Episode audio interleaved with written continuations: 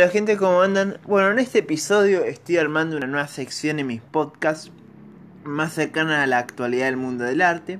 En especial me voy a ocupar un poco sobre las diferentes noticias del mundo del arte, tanto las noticias internacionales como también algunas noticias culturales de mi país que es Argentina. Entonces vamos directamente a estas noticias.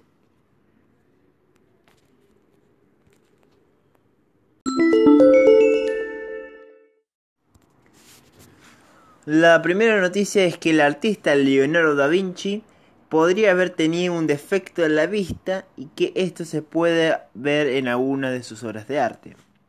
En realidad no es el único de los artistas con este tipo de defecto visual. Hay otros como Manet, Monet. En el caso de, por ejemplo, Monet sí tuvo eh, durante la década de 1910 cataratas. Aunque la diferencia es que las cataratas afectaron bastante la visión de Monet. En cambio, Leonardo podría haber tenido un estrabismo, según un estudio, científico, y en sus obras no hay una comparación a lo que sí le pasaron a las pinturas de Monet, el cual solo podía ver ciertos contornos y los paisajes cambiaron a ser pacíficos, de ser pacíficos a ser feroces. Hasta ahora solo se investigaron 6 obras de Leonardo y no todas sus obras. Según eh, lo, señaló el neurocientífico Christopher W. Tyler de la City University de Londres, quien presentó su hipótesis, él ha dicho, es probable que el estrabismo interminente con la alternancia de 2D y 3D de alguna manera haya hecho al artista más consciente de los detalles que generan la tridimensionalidad de las pinturas. Y esto podría explicar por qué Leonardo fue tan cuidadoso en dar la impresión de la profundidad de sus obras, así le explicó Tyler a la agencia ANSA. Si bien podría haber sido posible que Leonardo tuviera estrabismo, me parece, esta es mi opinión, me parece que todavía se debería seguir investigando este tema. No hay unos datos bien concretos, son seis obras, no su totalidad.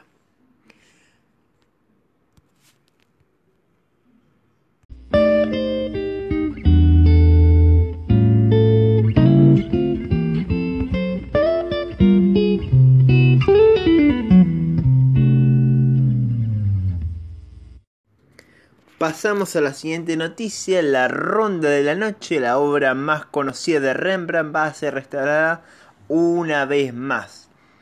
Hay que recordar que durante el siglo XX esta pintura fue atacada en tres oportunidades y fue restaurada solo, en solo dos veces. Lo interesante de esta nueva restauración es que va a estar abierta al público, se va a poder ver esta obra ser restaurada en una gran vitrina, vitrina se va a llevar a cabo a partir de julio del próximo año y seguramente tomará bastante tiempo toda esta relación. Podría ser uno, dos o tres años.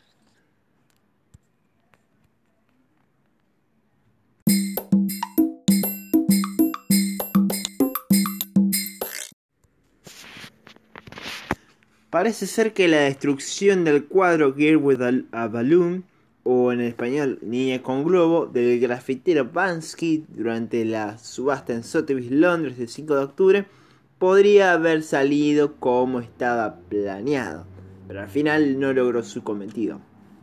Es decir, que la obra, esta obra de la chica con el balón, el globo rojo, eh, no debería haberse destruido en su totalidad. Pero esto lo sabemos debido a otro video publicado por el artista este martes. Incluso ahora Bansky ha dado un nuevo título a esta obra llamada Love is in the Bin o El amor está en la papelera. Pero al final me parece que en esta, esta nueva broma este artista inglés tampoco es antisistema porque desde que ocurrió esta semi-trituración Hubo gente publicando selfies con esta obra y sin saber nada sobre el arte o el artista. Entonces, como que perdió el sentido original de la obra. De todas, de todas formas, Banksy sigue siendo uno de los mejores artistas satíricos e irónicos. Eh, que más habla sobre el capitalismo y la cultura pop y la cultura del arte, etcétera, etcétera.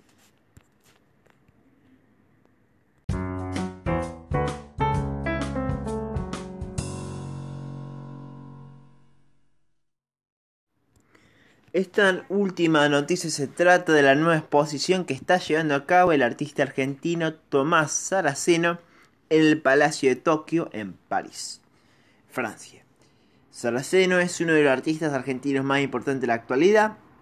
En sus artes existen las telarañas, el viento, la ciencia, la arquitectura, las esferas, las estructuras. Eh, debido a toda esta investigación utópica y científica sobre el aeroceno, de que en algún momento existiera una ciudad en el cielo como si fuera una historia de ciencia ficción. Y además el Aerocene y las Cloud Cities y todos, la mayoría de sus proyectos son, eh, son proyectos ecológicos, sobre, son maneras de ver el futuro de una manera ecológica. Esta exposición ya fue, eh, ya, ya, se inauguró este miércoles y va a estar abierta hasta el 6 de enero de 2019. Así que no se pierdan, vayan a París, vayan a París de Tokio y no se pierdan esta exposición.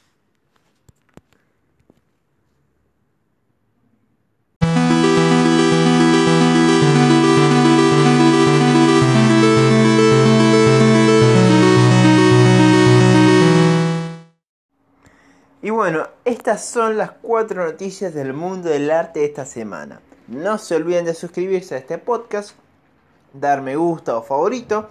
Me pueden seguir por Facebook, por Twitter, me pueden seguir por Instagram. Les aviso que esta sección sobre las noticias del mundo del arte van a aparecer en mi, en mi cuenta de YouTube y de IGTV. Y si me escuchan por la plataforma de Anchor, eh, pueden mandarme también comentarios, como así también en mis redes sociales. Bueno, esto es todo por hoy. Mi nombre es Eugenio Benotti. Nos vemos hasta la próxima.